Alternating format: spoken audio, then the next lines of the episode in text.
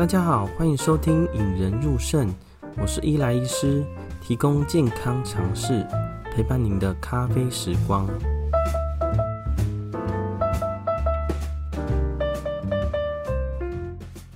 过年后，不知道大家有没有大吃大喝？我自己是有啦。嗯、大家印象中的过年呢，大概除了看电视啊、打牌啊、看 Netflix 啊之外，就是大吃大喝了吧？那大吃大喝过后呢，很多人就会开始有罪恶感，像我自己就会疯狂有罪恶感，然后再来呢，就会一直来运动。那可能呃，过年前到过年后会有一段时间呢，就是休息没有运动嘛。那运动的隔天呢，或当天晚上会觉得哇，肌肉很痛。那大部分的是会觉得哦，很酸呐，很多都是使用最多的地方啦。例如说，呃，像我自己是有爬山嘛，就爬一下，觉得大腿或膝盖比较酸痛。那有些人是用跑步啊，觉得也是大腿、小腿。那或者你就直接去健身房重训啊。假设练腿的话，可能是臀部酸痛。今天我们要讲的故事呢，就是关于一个过年后还债、健身造成横纹肌溶解症的故事啊。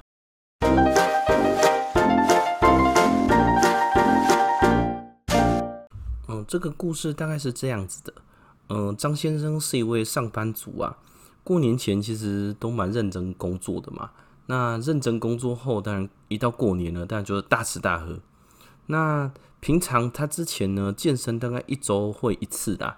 嗯，听起来听他这样讲是胸背腿会轮流嘛。呃，本人看起来不是肌肉型的，但是也算是结实的。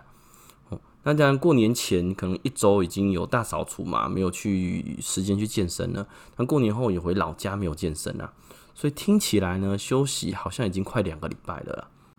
那其实过完年呢，他早上就先跑了五公里，然后下午觉得啊，好像过完过年后吃太多东西呀、啊，据说是吃乌鱼子啦，那觉得说自己好像腰围衣带渐宽这样子，所以下午就意犹未尽去健身房练腿啦。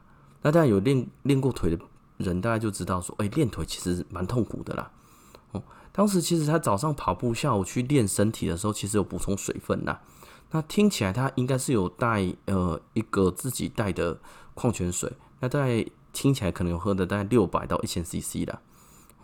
啊，当时下午练完呃腿以后就回到家里了嘛，家里以后就觉得哦肌肉酸痛，酸起来就是主要是两两只小腿啦，哦会非常非常痛，不像一般的酸呢，也是指骨头痛出来的啦。那其实当天就觉得其实已经不大有力了。那当天晚上起下来上厕所都不是很可以。那隔天呢，他就是去就要上班嘛，然后要上班哦哇下床都没有无力，除了臀部啊、小腿啊，连走走下来的力道连站起来都没有。那其实呢，他去上厕所的时候发现尿其实尿不大出来了，而且尿出来的颜色非常非常深，深的像是可乐或是酱油啦。所以就赶快来医院检查了吼，但检查医院检查了，发现他肌肉酵素破表了啦吼。那正常我们的肌肉酵素呢，是一个叫肌酸激酶的哦，代号是 CK 啦吼，哦就是我们裤子会穿的那个 CK，它是破六八千呐吼。那正常值呢，其实两两百以下，肾功能开始变差了。我当时我们就赶快守住院，我给予很大量的点滴啊，然后看他尿量。看他肾功能的状况怎么样啦？吼，还好啦，这这个张先生，我们还来得算早啦。哦，当天有问题就赶快来医院了，然后经过好好治疗啊，呃，尿慢慢有出来，隔几天我们再抽，哎，肌肉酵素就降下来，三天后呢，肾功能就恢复了啦。哦，其实每个人或多或少都有一些运动后肌肉酸痛的经验呐。哦，基本上只要超出我们平时活动的运动。对肌肉一些延展性或者增强性的运动呢，都可能造成酸痛啦。哦，呃，小时候我们被教说，哦，肌肉酸痛就是乳酸堆积造成的酸痛啦。哦，这个样说对也不对啦。哈，呃，乳酸堆积确实会造成一些酸痛，不过大部分乳酸代谢掉非常快啦，但一到两个小时就会酸酸痛就会消除，乳酸就会被代谢掉了。那我们有些人说，哎，半天或者隔天才会酸痛的，这个叫做延迟性肌肉酸痛啦，a delayed onset muscle soreness 嘛。哦，延迟性肌肉酸痛呢，其实在半天后甚至一到三天会最明显的。哦，他们的原因呢众说纷纭啦。那目前大部分的主流的说法是，呃，运动或训练后，无论你是重训或是你有氧哈，可能会造成肌肉的微微型的撕裂伤啊。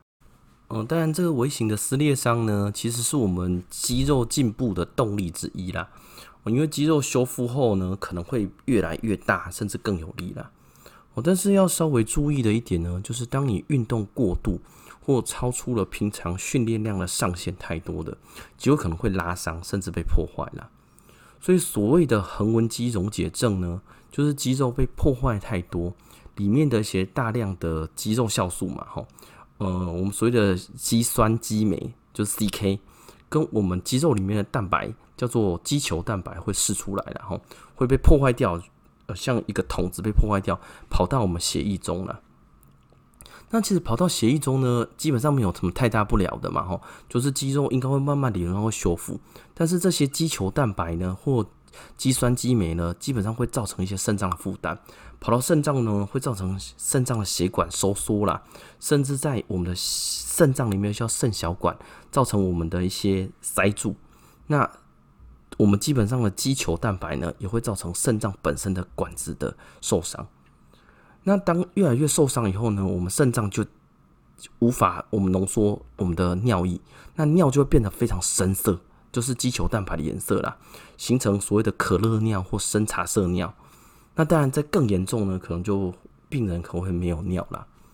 所以呢，典型的横纹肌溶解症的症状三大症状之一啦，第一个就是肌肉酸痛。那第二个呢，是肌肉被破坏太严重造成的无力，好，例如说臀部就是坐不下去嘛，大腿反而就是站不起来。那第三个呢，就是尿液颜色的变化啦，呃，深色尿啊，太严重会变成茶色尿啊，那再严重可能会到可乐尿或者是酱油色的尿，那再严重就是没有尿了啦。那横纹肌溶解症呢，主要在我们临床上的诊断，第一个是要抽血跟验尿了吼。抽血呢，就是肌酸激酶，所谓的 CK 大于正常值的五倍，或者是五千以上，都要合理怀疑是不是横纹肌溶解症啦。或者是当假如我们看到尿非常深色，呃，深茶色，甚至到可乐的颜色的时候，应该还是要验个尿，看看肌球蛋白有没有超标了。那有些时候呢，例如说我们去做一个小运动，或者去做一下我们平常不不跑的马拉松，例如说。二十一 K 或四十二 K 的时候，会发现说尿中没有红血球，但是会有潜血反应，也要合理怀疑说是不是有些横纹肌溶解症的一些呃肌球蛋白跑到里面去，造成有潜血反应啦。那最后呢，其实是这次的重点呐，哦，就是横纹肌溶解症最常见的的确是过度剧烈运动所造成的，但是呢，它有很多都不是因为剧烈运动造成的啦。因为很多呃非肾脏科医师或者是呃大家会常常碰到横纹肌溶解症的时候呢，会把它当做因为剧烈运动造成的，但是常常呢后面潜在的一些其他的原因啦。哦，主要这些原因可以分成三类。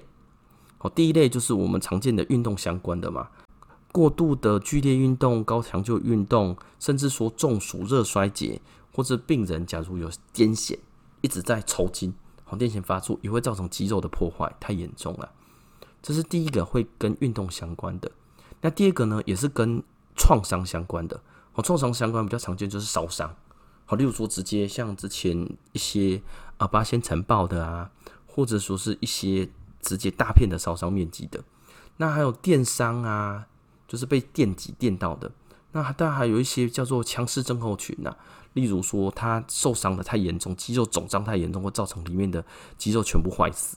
哦，这个也是创伤性的啦。那最后一类呢，是非创伤也非运动类的，这一类的很多是常常被忽视的啦。哦，今天会稍微提一点。那接下来在系列之二跟系列之三，我会举一些我碰过的一些小故事跟大家分享。那非创伤非运动呢，主要第一个要怀疑的是电解质异常，还有是甲状腺，还有是药物，但还有一些比较罕见的叫做自体免疫啦。那无论是哪种造成的横纹肌溶解症呢，第一部分就是要补充大量的水分呐，预防肾脏进一步的恶化。那住院中我们很常会给他三千 CC 以上的点滴啦。哦，给到这些点滴呢，主要是可以预防在一到三天内的肾脏损伤的部分。哦，假如说大家有怀疑自己已经深色尿或者已经茶色尿了，大家自己嘴巴喝的水也可以尽量尽量越高越好了。哦，那在一些呃比较其他的呃患者身上呢，可以考虑给碱化尿液或是给一些甘露虫。那这个部分呢，一般来说主要还是会给他大量的水分啦。那进一段音乐后，我们再回来。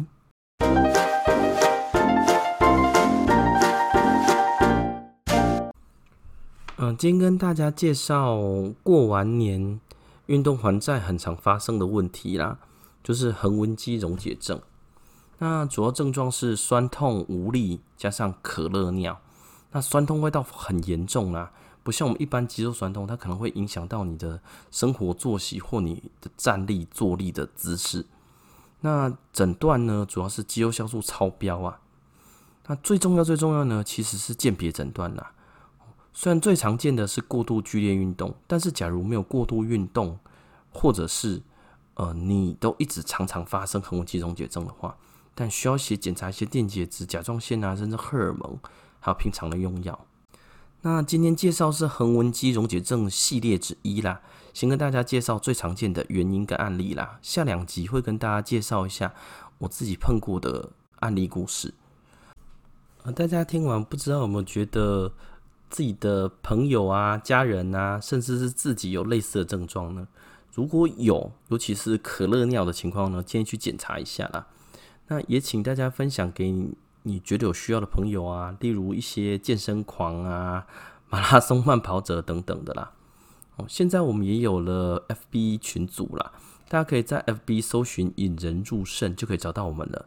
我们会在 Podcast 发布后放上 FB 跟。一些文字 summary，还有图表。如果大家觉得不错的话，可以按追踪以及赞哦。我们也依然会把这一集的文字稿跟图表放上 Matters 跟 Medium。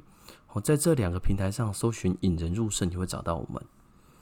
那最后的最后呢，也提醒大家啦，虽然健身跟运动都是好事啦，但是在过年还债呀，也需要小心，不要运动过量哦。